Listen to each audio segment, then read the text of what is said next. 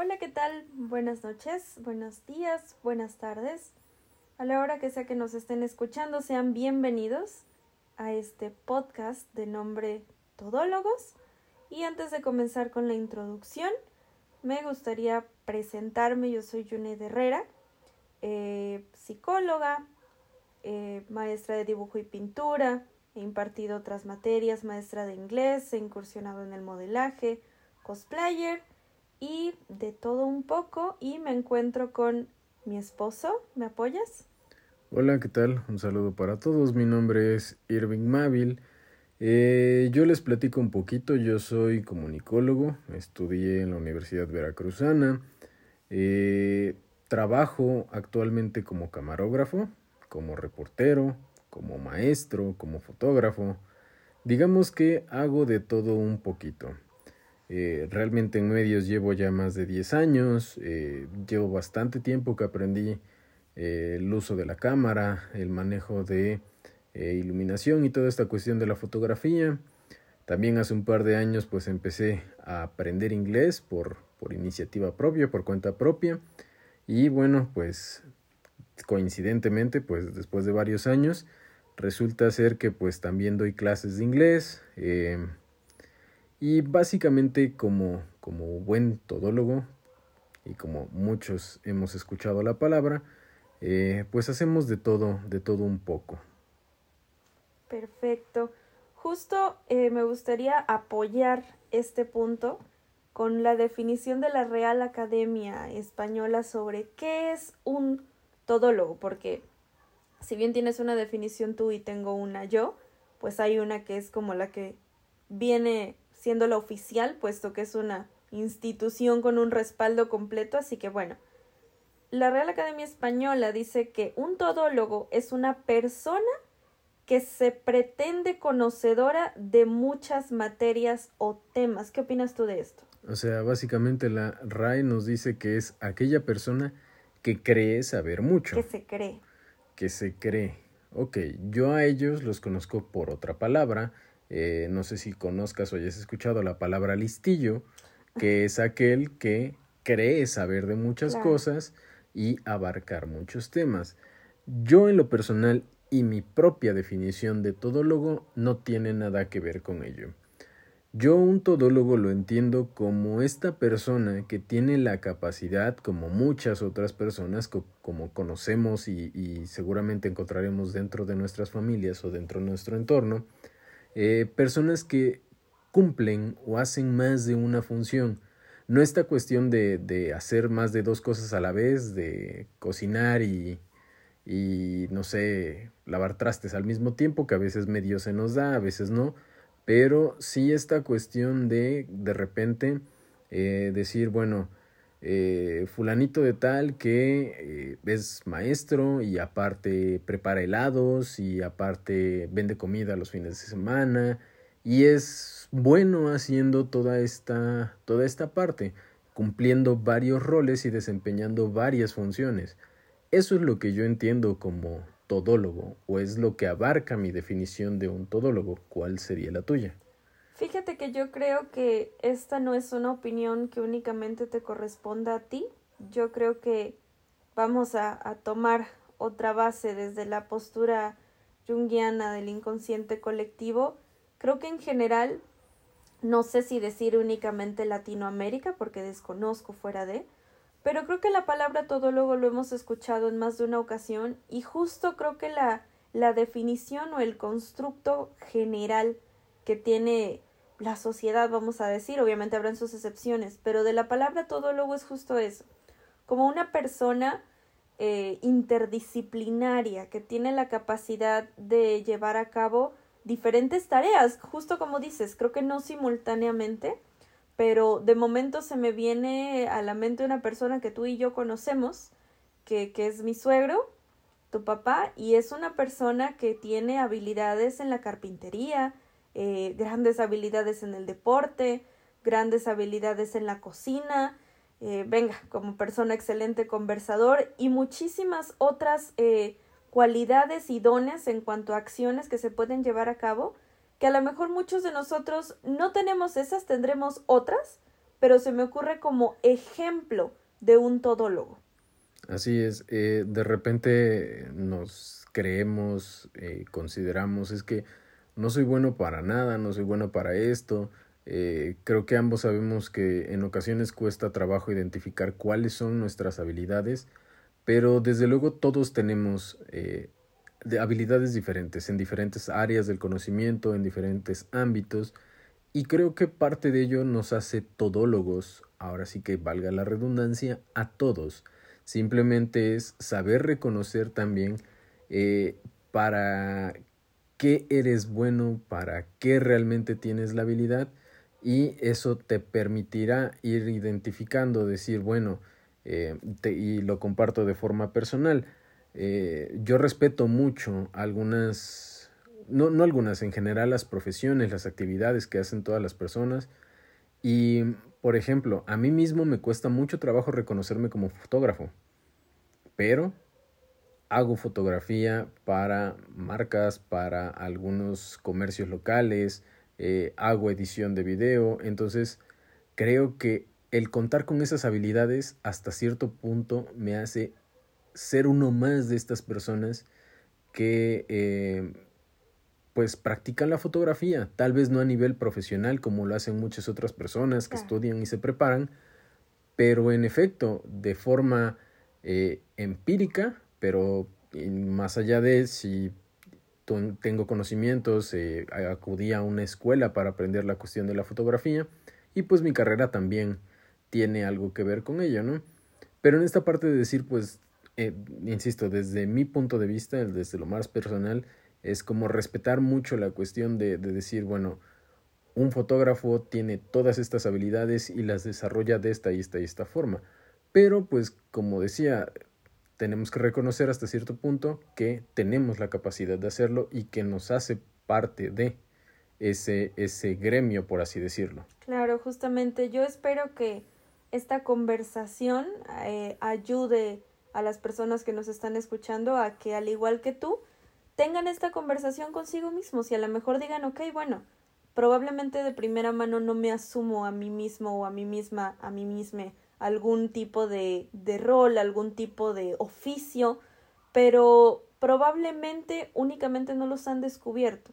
Es muy probable que en el momento en el que sea necesario poner en práctica alguna habilidad o alguna acción de fontanería, por decir algunas, o, o algo así se den cuenta de que las tienen y digan, ok, a lo mejor yo no era consciente de que, de que soy parte de los todólogos, pero me doy cuenta de que sí porque llevo a cabo más de una acción que probablemente alguna no tenga nada que ver con la otra, pero puedo hacerlo.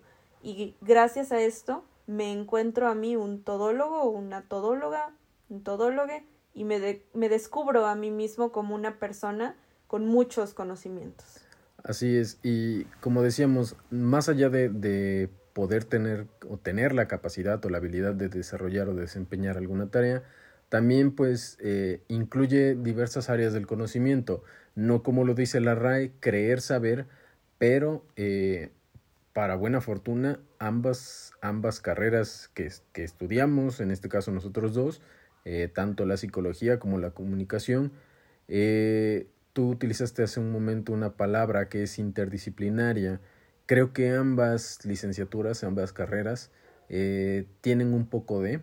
Eh, definitivamente, eh, yo cuando, cuando estudié comunicación, pues no me esperaba, o no, tal vez de forma algo inconsciente, no sabía que iba a aprender de televisión, que iba a aprender de radio, que iba a aprender de periodismo, que iba a aprender de edición, que iba a aprender de tantas otras disciplinas que rodean a la comunicación y que esas mismas disciplinas te hacen aprender de muchos más temas. ¿Por qué? Porque como comunicólogo que, que ejerce esta profesión, al ser un reportero, pues yo necesito saber de religión, de política, de deportes, eh, no sé, un poco de economía, de salud, de diferentes temas, ¿no? Entonces creo que también eso eh, ayuda a que nos definamos como todólogos. Claro, sí, completamente de acuerdo. Justo, pues como lo mencionas, me parece que nuestras carreras, las que elegimos, probablemente otras también tengan esta facilidad,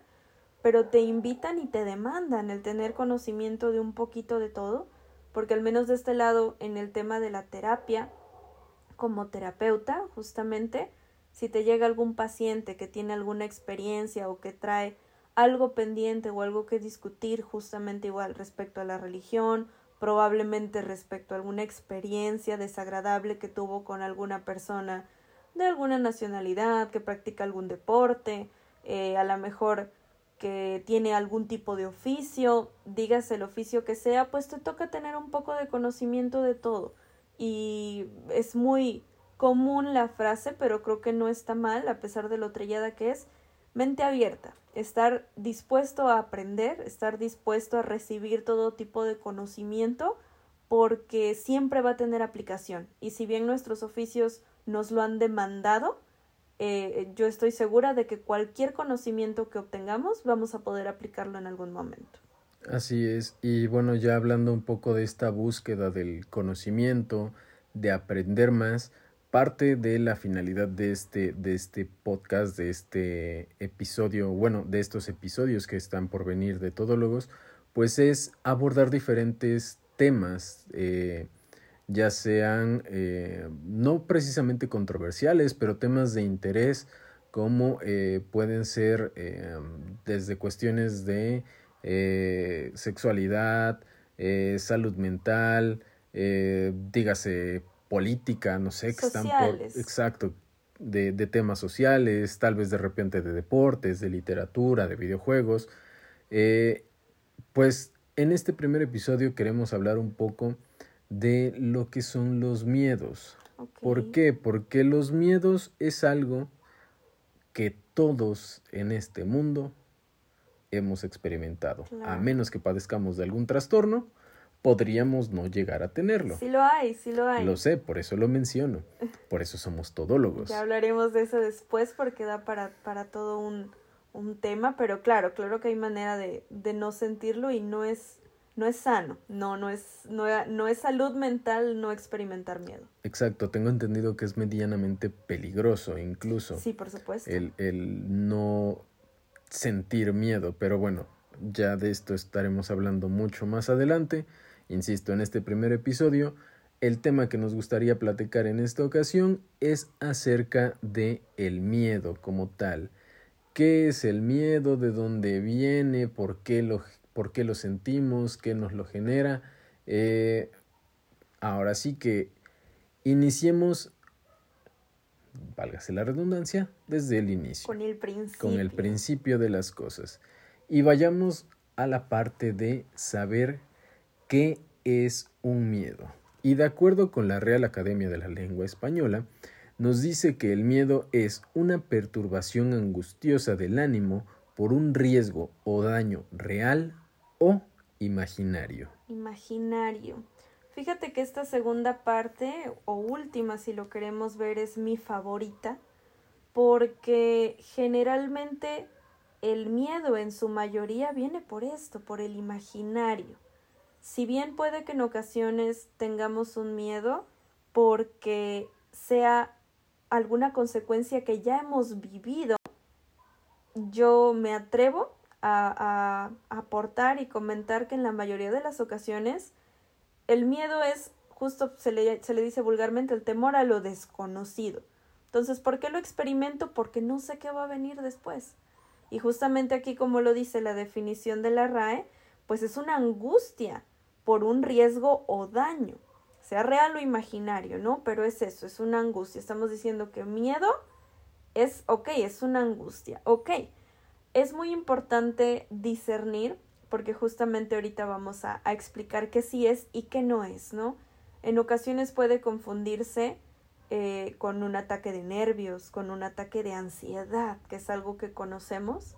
Sin embargo, si bien ansiedad no es sinónimo de miedo, el miedo es una de las partes de la ansiedad. Ok. Eh, esto, bueno, ya lo mencionabas tú.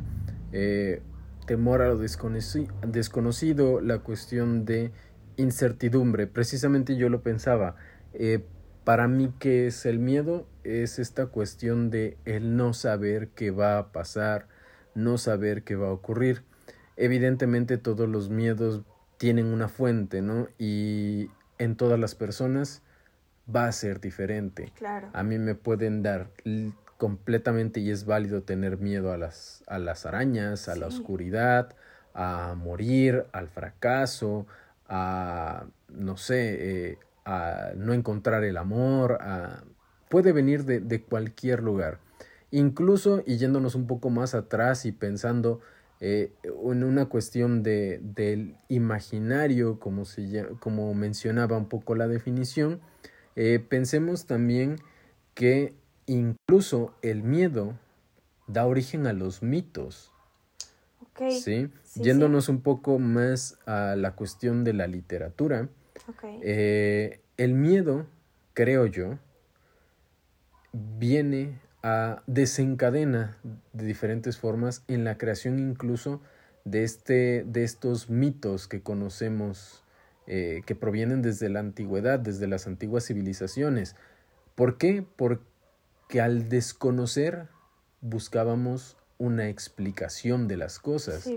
Y al pensar que había algo más allá, un ser supremo que tenía voluntad sobre la naturaleza, sobre el agua, sobre el fuego, sobre el aire, sobre los animales, pues esta, esta, esta situación yo creo que genera un miedo a lo desconocido y lo que hacemos es buscar explicarlo de alguna forma, ¿no? Y en esa búsqueda de explicación es donde creamos a, eh, dígase Zeus, dígase Ra, dígase Tlaloc, dígase Krishna, dígase Odín, dígase el que quieras mencionar, ¿vale? Entonces creo que el miedo no tiene que ser siempre algo malo. Claro, no, y me parece muy preciso todo esto que estás comentando. Eh, México, venga, Latinoamérica, tiene esta expresión popular de que el miedo no anda en burro. Y yo creo que no es mala, porque a fin de cuentas el miedo es el que nos ha llevado a crear estas deidades, ¿no? O a concebirlas. No vamos a decir que existan o no, no somos nadie para emitir ese juicio, podemos tener una opinión, por supuesto, pero creo que justamente el hecho de ponerle título, de ponerle nombre, de dotar de una identidad y de un carácter divino a, la respuesta, es justo, eh, yo creo, la búsqueda desesperada de no sentir el miedo. Sin embargo, a fin de cuentas, si, si lo vemos así, estas civilizaciones o todos estos grupos sociales o de personas que nos antecedieron, lo lograron. Lograron sobrepasar el miedo. En algún momento hubo temor, eh, el sol, los truenos, la lluvia, los animales salvajes, las enfermedades, lo que había, lo que fuera, eh, el número de fenómenos que no tuvieran explicación y había un temor de decir es que no sabemos qué es. Vamos a hablar del sol, ¿no? Justo mencionaste a Ra. Esto que está allá arriba me amenaza, me aporta y se comienza a hacer justo un, un proceso que a pesar de su época vamos a darles el crédito que les corresponde científico porque llevan a cabo un proceso de observación en el que se dan cuenta, ok, ¿hasta qué punto esto nos beneficia o nos afecta? Venga, y ahí decido si es un dios o es un demonio, vamos a decir. En el caso del sol, se sabe que da salud, que da vida, que da cosechas, ok. Y le pusimos Ra, le pusimos muchos nombres dependiendo de la civilización. Venga, hay una, una posición por ahí eh, astro, astronómica, que bueno, vamos a, a, desarrollar después. Pero sí, entonces volviendo un poco a, a, de dónde, de dónde viene, que si bien estamos viendo qué hace la gente con ello, de dónde viene, justo como lo comentaba, voy a retroceder un poco. Si bien puede ser que tengas el miedo, porque ya conozcas la consecuencia, puede ser porque te la imagines. Sin embargo, vamos a decir que somos seres humanos que llegamos al mundo como una tabla rasa.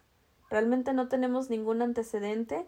Llegamos aquí hasta donde se sabe sin ningún conocimiento previo de nada. Y a mí me gusta mucho basarme en esto de lo cultural. Eh, terror hasta ciertos animales, por ejemplo, un tema de las ratas, que yo creo que es el más común. Aquí en Latinoamérica, pues son una plaga, son un animal que transmite enfermedades Y no solo aquí, recordemos la peste negra, pero en el tema de, de Medio Oriente y de aquellos países, las ratas son deidades. Hay templos dedicados a ellas. Y yo no creo que un niño de aquellos países sienta terror al ver a la rata porque nadie le dijo que era un problema. Sin embargo, aquí en México no lo experimentas hasta que aprendes que viene algo malo. Y, y aquí yo creo que tienen la misma valía, le pongo a los dos, a la experiencia previa o al no haberla vivido, porque a fin de cuentas lo que no quieres es la consecuencia, sea imaginal, imaginaria, perdón, o real. En el caso de la rata, no, pues es que le tengo miedo porque un día me mordió una, ok. O no, es que le tengo miedo porque mi mamá siempre me dijo que si yo la veía me iba a morder. Entonces, ¿de dónde viene? Tiene que ser un conocimiento previo, tiene que ser infundado o que lo hayamos vivido. Lo que sí invito yo a las personas es a que se pregunten qué tan útil es para nosotros mismos y nuestra vida seguir conservando estos conceptos previos o hasta qué punto podemos cuestionar y decir, bueno, a ver, ¿vale la pena que yo siga teniendo este miedo a esto, sí o no? Eh, exacto, creo que es una cuestión básicamente histórico-social y se me ocurre un ejemplo. Eh, no te voy a decir tengo la certeza, pero a través de los medios eh, he escuchado algunos testimonios, algunas opiniones y esta cuestión, por ejemplo, de los sismos de los 19 de septiembre, hay personas que viven o tienen el temor real, legítimo. Cuando se acerca un 18 de septiembre, sabes que eh, coincidentemente han habido varios temblores significativos en México en esa fecha en particular, ¿sí? Entonces, ahí es donde nace un miedo. Miedo a, como decíamos en un inicio, no saber qué va a pasar. Pero ¿por qué? Porque bueno, hay un antecedente de una magnitud bastante importante. Sí, no nada más es una cuestión de, ah, pues se me ocurrió que le voy a tener miedo al 19 de septiembre. Tal vez para alguien que vive en, en otro país, pues es un día más. Pero para los mexicanos se volvió ya algo significativo en, la fecha. Y yo creo que lo hizo porque justo dentro de, de estas dos posturas del imaginario y lo real, es real, lo vivimos y lo conocemos. Así es, eh, hablando en, o ejemplificando otro miedo que, que he escuchado es bastante común entre muchas personas, es el miedo a la muerte. Sí. ¿Por qué? Porque a final de cuentas no sabemos qué sigue, si es que sigue algo. O si de plano es hasta ahí se acabó y no hay nada más. Y yo lo comentaba hace unos días, creo que más allá del temor a morir, creo yo, se confunde un poco con el temor a todo lo que voy a perder. ¿Sí? Claro.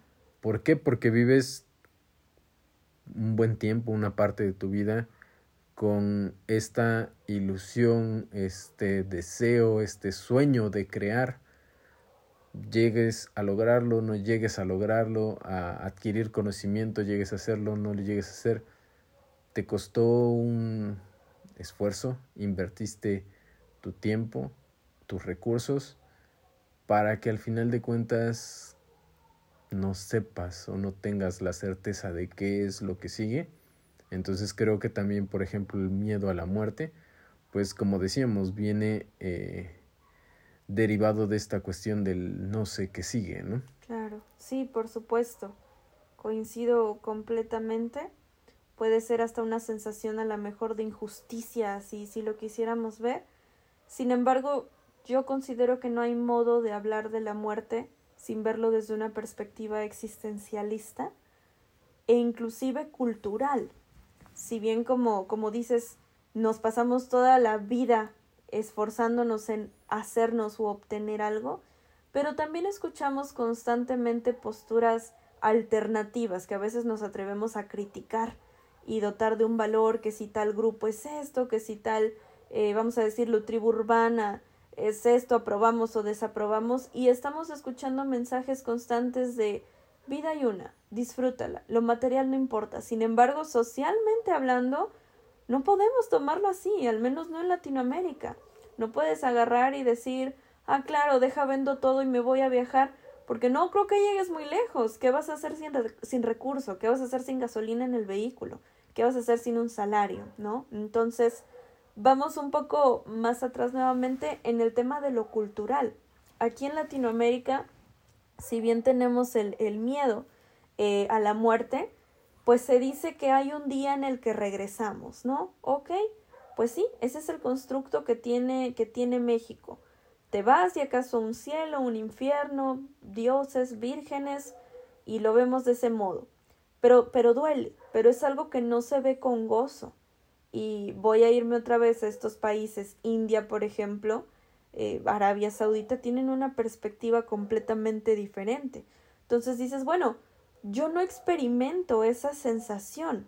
Cuando yo me encuentro frente a algo que amenaza mi vida, ¿qué es lo que estoy sintiendo?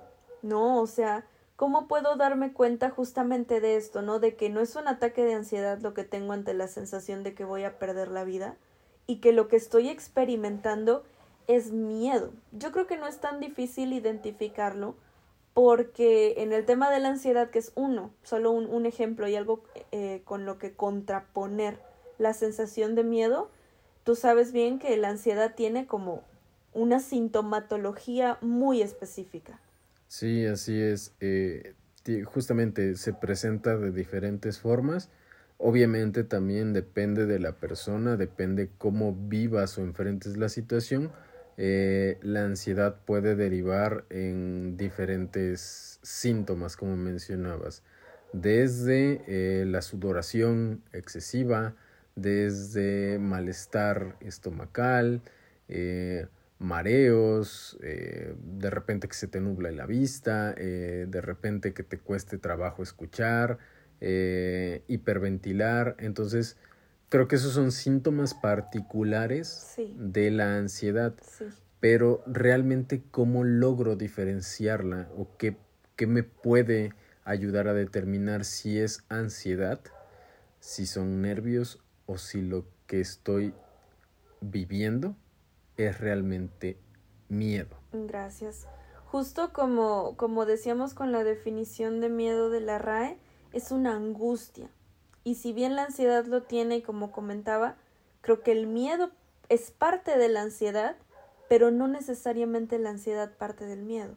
Porque todos estos síntomas que estás mencionando, puedes no experimentar ninguno de ellos y tener miedo. Entonces dices, bueno, ¿cómo sé que lo es? Ok, el miedo se dice muchas veces que es paralizante. En el miedo no te mueves, sin embargo, a pesar de no estar moviendo un músculo, de no tener una hiperventilación, que es esto de respirar, eh, respirar de manera agitada en repetidas ocasiones, lo que sí puedes sentir es probablemente únicamente la taquicardia, vamos a decir. Tienes la taquicardia, eh, a lo mejor sí la sudoración fría, pero yo me concentraría más en la angustia. Creo que únicamente la mente va a mil por hora ya sea porque te estés tratando de imaginar qué viene a continuación o porque ya lo sepas y solo estés repitiendo una y otra vez en tu mente es que esto va a pasar. Y este es el miedo, justamente, ¿no? Y la angustia. Hay algo, yo creo que es, es una de las características del miedo. Hay una cosa bien específica que ya sabes, o que va a pasar o que no quieres que pase. Y en el caso de la, de la ansiedad, por ejemplo, no sabes qué onda. Y es muy general. Y es, es que y si me muero, es que y si me desmayo, es que y si esto. Y en el miedo es, es que ya sé qué. Vamos a ponerlo en el ejemplo con un niño. Le tengo miedo al monstruo de debajo de la cama. Le tengo miedo al monstruo de debajo de la cama. Es específico. No decimos es que tengo miedo de que algo me espante. No, el niño sabe bien qué es lo que lo puede espantar. Es que tengo miedo de que mi mamá se enferme, por decir es que tengo miedo de que mi papá se enferme. Los miedos, yo creo que una de las características y la más marcada para mí sería que van sobre un punto bien específico y bien claro. Sea imaginario o sea real, hay un punto y un hecho inminente que es el que estamos temiendo.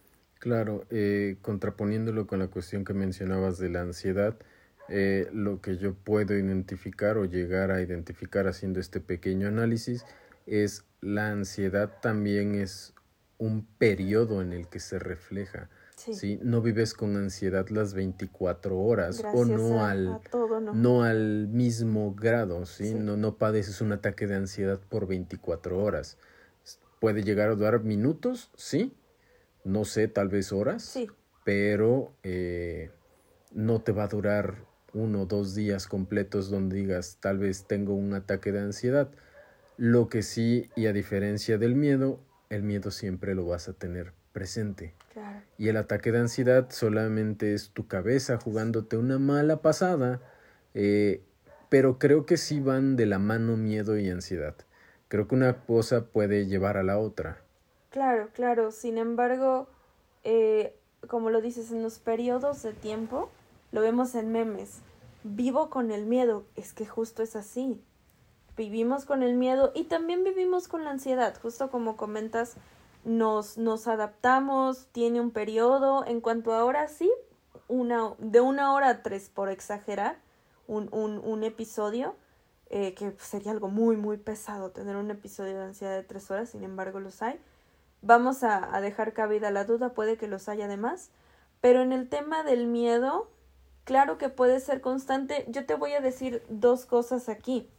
Eh, el miedo se puede, hay miedos que sí podemos superar, hay miedos que completamente sí podemos dejar de tenerlos, hay otros que no, porque justamente como dices, no, pues el, el temor a la muerte, no va a haber manera de que dejemos de tenerlo probablemente al menos a base de la experiencia.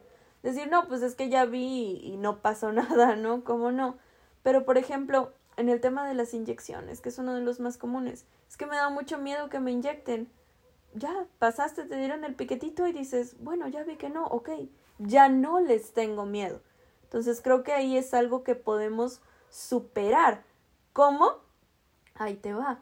Justamente tanto como la ansiedad, el miedo yo recomendaría que se trate en terapia, dependiendo de la magnitud. Aquí voy a mencionar algo muy importante y yo espero por esto no me no me funen otros psicólogos o no estén de acuerdo, pero el psicólogo está los psicólogos, las psicólogas, todos los terapeutas estamos para aquellas personas que consideran que necesitan un apoyo extra, porque vamos a dar el crédito, claro que sí. Si bien estamos para apoyar y para guiar, hay muchas ocasiones en las que el autoaprendizaje y el autodescubrimiento nos ayudan. Y podemos decir, oye, ¿sabes qué? Pues esto considero que logré sobrellevarlo yo sola, yo sola. Entonces, si consideras que necesitas un apoyo extra y sientes que este miedo ya es irracional, como el tema de las fobias, por ejemplo, ¿qué hacer con él? Vamos a buscar ayuda, vamos a dialogarlo con un experto, con un especialista. A lo mejor, si nos sentimos con la confianza en, en una persona que siempre a lo mejor va a ser el especialista, pero muy probablemente para consultar en un primer momento, oye papá, oye mamá, oye hermano, hermana, compañero, compañera, la identidad que sea que tengan, fíjate que tengo esta inquietud, ¿qué me recomiendas? ¿No? Y probablemente esta persona a quien nos apoyamos nos confirme y nos diga, ¿sabes qué? Vamos a llevarlo a terapia. Claro, eh, yo, y bueno, ya para ir concluyendo con el tema, eh, sobre lo que podemos hacer con el miedo, eh, más allá de tratarlo, creo que a final de cuentas también es una herramienta, si la queremos ver así, para la autosuperación, para el aprendizaje, para el vencer ese temor y decir, no, pues es que no pasa nada si tengo que hablar en público, no pasa nada si me meto a nadar, no pasa nada si eh, trato de correr un maratón, no pasa nada si enfrento ese miedo. Creo que también puede ser un buen eh, incentivo, un buen motor en algunos casos, dependiendo obviamente de, de la situación y de las condiciones, el que el miedo sea lo que nos pueda llegar a sacar adelante en ciertos escenarios. Sí, sí, por supuesto. Creo que justo es importante hacer un análisis e identificar qué tipo de miedo quiero tratar, qué tipo de miedo quiero dejar de tener. Muy probablemente hayan algunos que nosotros mismos podemos encontrarle la solución. Dices, bueno, tengo miedo a la mejor a que vamos a hablar de algo muy común, a que mi pareja se disguste si, si yo le hablo de cierta manera, si yo le manifiesto que me siento de, de, de cierto modo, ahí, ¿cómo, ¿cómo lo podrías enfrentar? Recomendación y sugerencia, la comunicación. Oye, ¿sabes qué? Fíjate que me siento intranquilo, fíjate que me siento intranquila, fíjate que tengo la duda, fíjate que, que esto me está angustiando. Y después de dialogarlo encuentro la calma y dejo de tener ese miedo. Hacer una confrontación, como dices. No, pues es que a lo mejor me dan mucho miedo las, las alturas. Ok, por poner un ejemplo, a lo mejor extremista, decidí saltar del bungee para ver qué pasaba con ese miedo. Perfecto, no, está bien. Decidí arrojarme en una tirolesa y llegué al otro extremo ileso. Ok, ahora tengo menos miedo, ¿no? Al menos. Entonces, hacer una confrontación en medida de lo posible, siempre y cuando evaluemos qué tanto en riesgo nos ponemos durante este proceso, porque por ejemplo, puede que alguien diga, me dan miedo las serpientes. No vas a cargar una, una extraña, una, una que no identifiques, que te encuentres en, en, no sé, un bosque. Entonces, claro que sí, ponerte a ti mismo a prueba, porque recordemos que el crecimiento está más allá de la zona de confort. Muy bien. Pues me agrada esta parte de hablar de los miedos, pero me temo que tenemos que irnos despidiendo. No temas, enfréntalo. Ok, entonces iniciemos con la despedida. Eh, esperemos que, esperamos que este podcast, este primer episodio haya sido de su agrado. Eh, muchas gracias por escucharnos, por permanecer hasta este punto de nuestro primer episodio. Eh, les recordamos nuestros nombres. Junet Herrera me encuentran en redes sociales como arroba Yuneco aquí es válido, vamos a, a deletrear J-H-U-N-E-K-O en Instagram, en Facebook, en TikTok y en Twitter. No hay mucha actividad, pero también. Ok, les recuerdo mi nombre, yo soy Irving En mis redes sociales aparezco tal cual como Irving Mávil. En Instagram aparezco como irv-mávil. Y pues pueden seguirme en Twitter, TikTok, Facebook y todo lo que pueda. Vamos a estar publicando todos los miércoles, haciendo la actualización de los podcasts, lo vamos a estar subiendo a nuestras redes personales. Y cualquier tema que tengan inquietud, curiosidad o preguntas, pueden dejarlo en comentarios en todos los posts que se hagan al respecto. Ok, hasta aquí los dejamos en este primer capítulo y esperamos contar con ustedes en nuestro siguiente episodio. Esto fue todo, Logos. Nos vemos. Bye.